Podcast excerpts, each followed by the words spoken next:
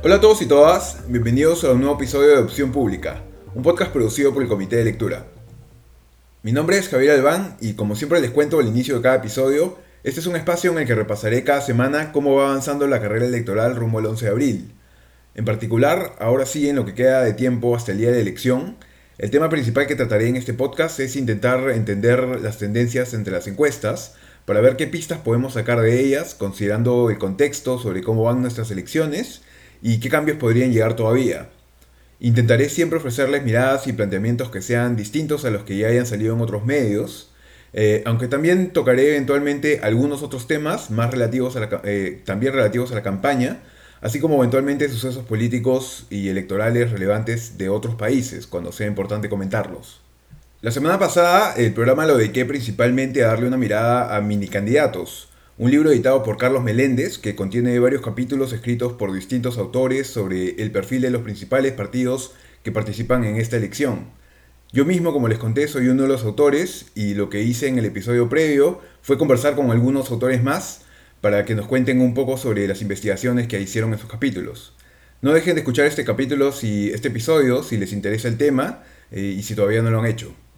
Esta semana volvemos por supuesto a las encuestas, luego de todo lo que ha sido publicado el fin de semana, pero en particular hoy quiero dedicar el programa a explorar una pregunta en particular que quizá muchos se puedan estar haciendo. Y es, ¿cuántos que pueden cambiar las cosas todavía? ¿Cuántos que pueden cambiar las preferencias electorales? Algunos especialistas han pronosticado ya, por ejemplo, que Johnny Lescano tiene el ticket a segunda vuelta prácticamente asegurado, y otros más bien se han mantenido escépticos y creen que nada está dicho. ¿Quién es que tiene la razón ¿no? Eh, entre estas dos posiciones? Pues probablemente la respuesta esté en algún lugar intermedio entre estos dos extremos. Lo que sigue este episodio se va a dividir en dos partes. En la primera vamos a hacer un pequeño viaje al pasado para repasar cómo es que se movieron las preferencias electorales entre la encuesta de Ipsos de mediados de marzo en el 2006, 2011 y 2016 y la última encuesta publicable también de Ipsos a una semana de las elecciones en cada uno de esos años cuyo resultado normalmente ha sido muy cercano al del día de la elección.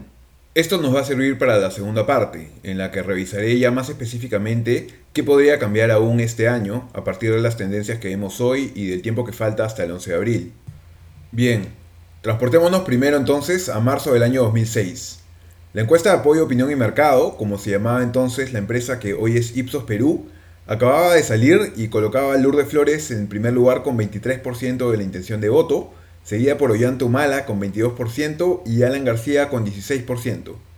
Lourdes Flores había caído 4 puntos respecto de mediados de febrero, cuando alcanzaba un 27%, mientras que Ollanta Humala había crecido un poco, en solo 2 puntos, y Alan García había crecido un poco más, en 4 puntos, desde el mes previo. Flores estaba entonces primera, pero con tendencia a la baja, mientras que Humala y García venían con tendencia al alza, aunque tampoco con una tan empinada.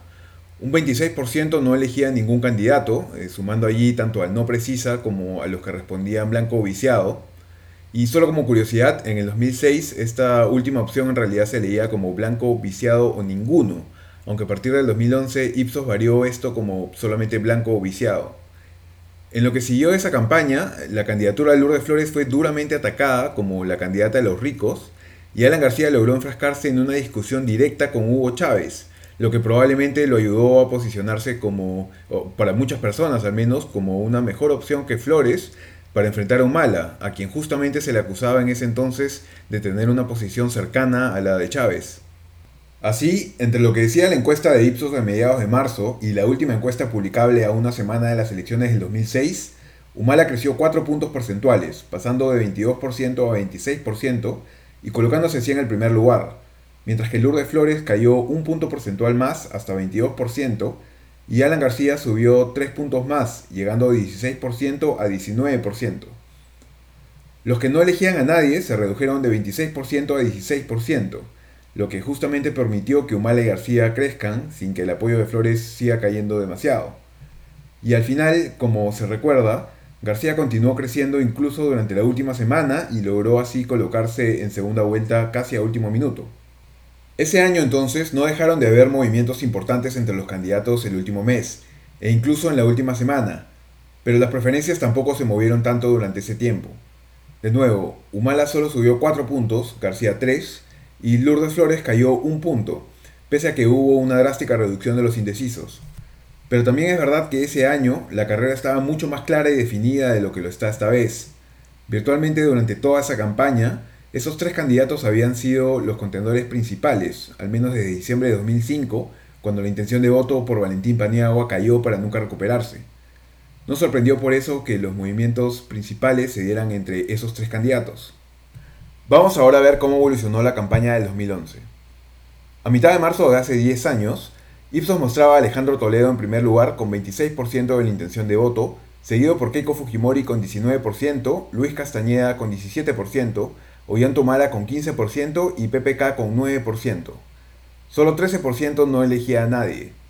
Las tendencias sugerían que Toledo se mantenía estable aún, pues había caído por primera vez dos puntos, eh, pero dentro, esto era dentro del margen de error, eh, luego de haber crecido un punto entre enero y febrero.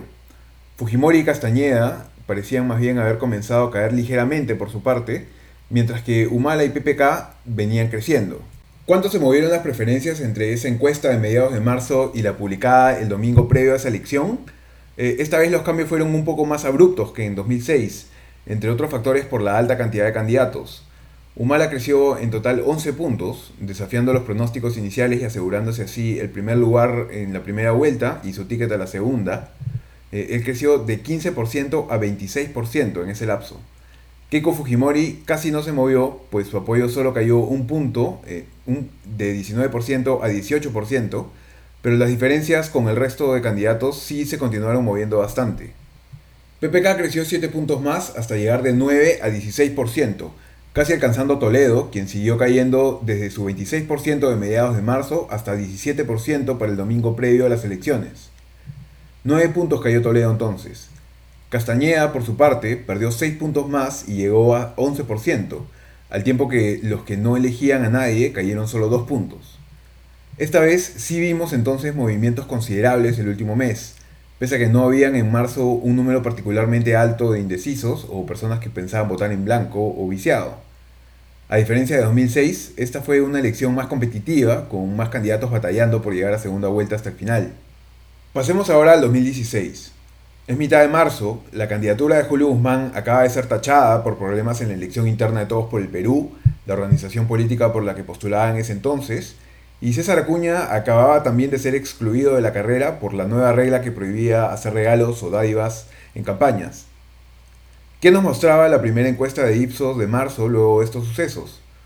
Pues Keiko Fujimori seguía liderando con un lejano 32%, seguida por PPK con 14%, mientras que Verónica Mendoza y Alfredo Barnechea empezaban a asomarse con un 9%. 2016 sin duda fue un año particular, pues Guzmán tenía un 18% de intención de voto cuando fue separado de la carrera y Acuña tenía un 3% adicional, por lo que la salida de estos dos candidatos obligó a mucha gente a optar por algún otro y eso cambió toda la dinámica de la elección. Las salidas de Guzmán y Acuña favorecieron principalmente a PPK y a Mendoza, pues ambos crecieron 5 puntos en la medición que mencioné de marzo respecto a la de febrero.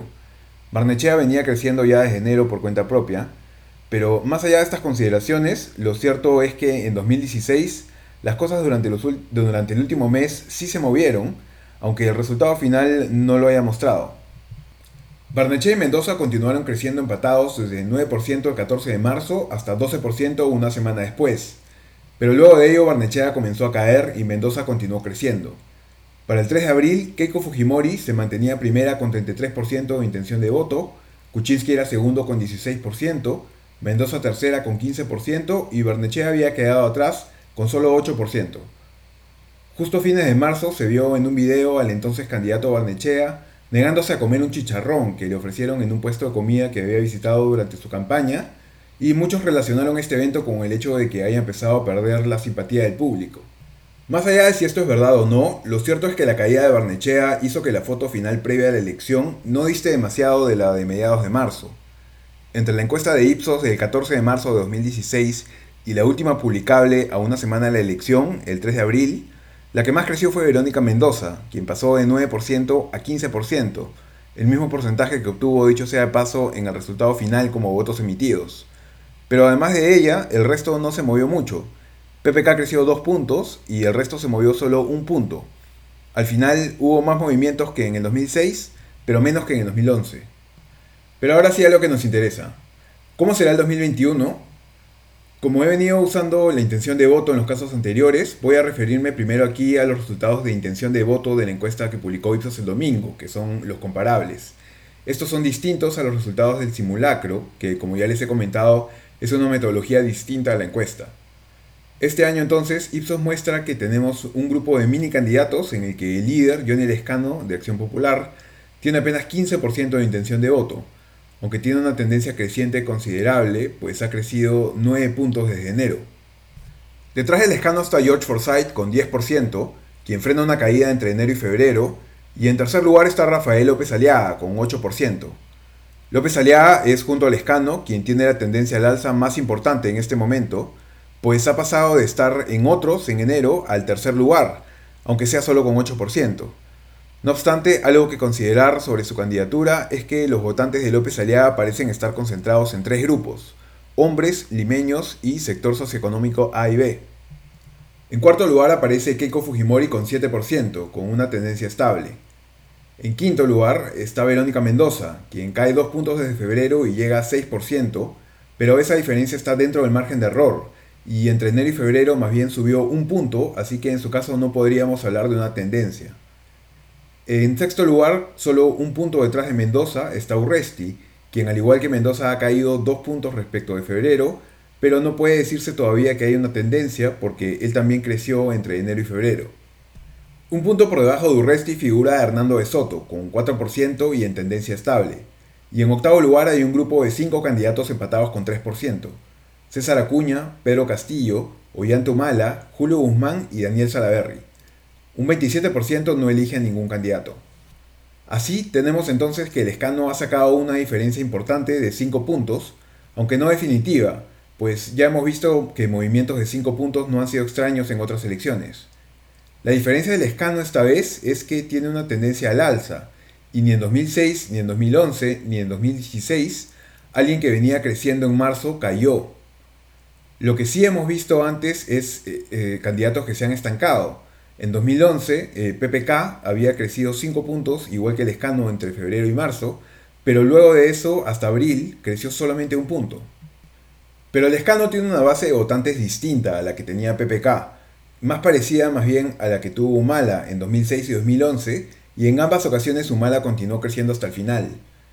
Por la posición que hoy tiene en las encuestas, Lescano es quien tiene una mejor proyección para pasar a segunda vuelta, pero tampoco la tiene asegurada como Keiko en el 2016.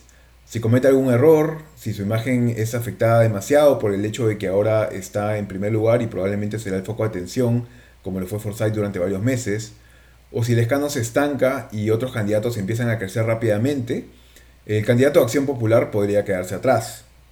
Como ya les he mencionado, el hecho de que los porcentajes de apoyo que alcanzan todos los candidatos esta vez sean tan pequeños en las encuestas hace que sea más difícil de lo normal prever qué es lo que puede pasar. Aunque si nada extraordinario ocurre, lo más probable es que el escano pase a segunda vuelta. ¿Cuánto es que podría moverse el resto de candidatos? Eh, lo único, el único otro candidato con una clara tendencia al alza que mencioné es López Aliaga. Juega en su favor que todavía hay un 16% de personas que todavía no lo conocen, siendo el que tiene un mayor porcentaje de desconocimiento y eso sugiere que todavía podría seguir creciendo un poco más entre las personas que lo sigan conociendo en lo que resta de la campaña, ¿no? Eso fue lo que pasó con Guzmán en 2016, que vimos que eh, entre enero y febrero creció mucho a medida que su desconocimiento bajó. Pero por otro lado, lo que juega en contra de López Aliaga es que, como ya he mencionado, parece tener un nicho de votantes muy pequeño. En su caso, esos votantes sí parecen estar concentrados además en algunos de los sectores que apoyaron a PPK en el 2011, y recordemos que en ese caso su crecimiento sí se estancó. El reto de López Aliaga entonces va a ser expandir su popularidad más allá de esos sectores para intentar captar el voto conservador, que como se sabe es más amplio. En el caso del resto de candidatos, el panorama no parece estar muy claro respecto de si están creciendo o cayendo. Y si retrocedemos a las elecciones anteriores, solo hemos visto un caso de un candidato que varió considerablemente su intención de voto entre marzo y la última semana, luego de no haber tenido una tendencia clara para marzo. Es el caso de Toledo, quien como vimos venía en una posición estable en primer lugar hasta la encuesta del 14 de marzo de Ipsos en 2011 y luego de eso se desplomó incluso luego de que había crecido entre diciembre de 2010 y febrero. Pero en su caso hay algo que lo hace diferente al de todos los otros candidatos que hoy no tienen tendencias claras. Y es que Toledo en ese momento era el primer lugar y como tal era el blanco de la mayoría de los ataques. En conclusión, al menos si nos guiamos de la experiencia de estos tres casos, parecería que si los candidatos que hoy no tienen algún tipo de proyección o tendencia clara eh, quisieran tener algún tipo de oportunidad de incrementar significativamente su intención de voto, en más de un par de puntos porcentuales, digamos, algo va a tener que ocurrir. Van a tener que hacer algo diferente a lo que han venido haciendo en la campaña, que convenza a los votantes de una forma que no hemos visto antes, o algún hecho va a tener que ocurrir, algún escándalo, algún error significativo, porque si no, es muy probable que las preferencias no cambien demasiado. El simulacro de votos, que también publicó Ipsos el domingo pasado y que como ya les he contado es un mejor instrumento para medir las preferencias que las encuestas de intención de voto, reveló que cuando la gente está frente a una cédula, el porcentaje de personas que no eligen a ningún candidato, es decir, en este caso los que marcan blanco o viciado, se reduce hasta 19.6%, pero el apoyo de todos los candidatos crece de forma similar. Nadie se ve particularmente favorecido, así que ningún candidato debería tampoco fiarse de que quienes se muestran indecisos hoy los apoyarán mayoritariamente por alguna razón. Lo esperable sería pues que, salvo que algo ocurra, al final las opciones de la gente indecisa se dividan entre todos los candidatos.